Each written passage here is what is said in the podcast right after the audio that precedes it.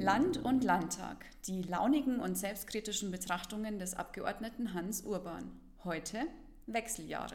Herrschaftszeiten so erhitzen aber auch. Temperaturrekorde, Flächenbrände und Meter schon nach dem anderen fängt zum Brennen an.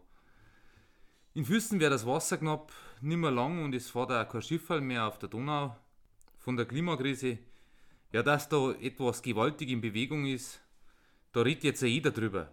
Gut, die AfDler bestreiten es noch immer und die FDPler meinen noch immer, die Klimawende können wir uns nicht leisten. Die werden auch noch drauf kommen, dass es selber sind, die draufzahlen bei der ganzen Sache. Am besten ist da aber ganz bestimmt die schwarz-orange Staatsregierung. Möchte was tun, kann aber nicht, weil sie es eigentlich nicht glauben will. Wenn der Bremser Gas geben will, das kann nicht funktionieren.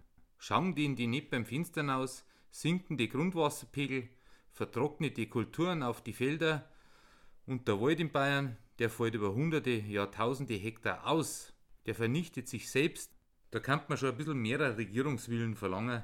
Ja, wenn sie nicht wollen, dann wollen sie halt nicht. Da kannst du denen auch nicht helfen. Werden die Gräner nach schon wieder richten. Man sollte endlich aufhören, über Klimaanpassung nachzudenken.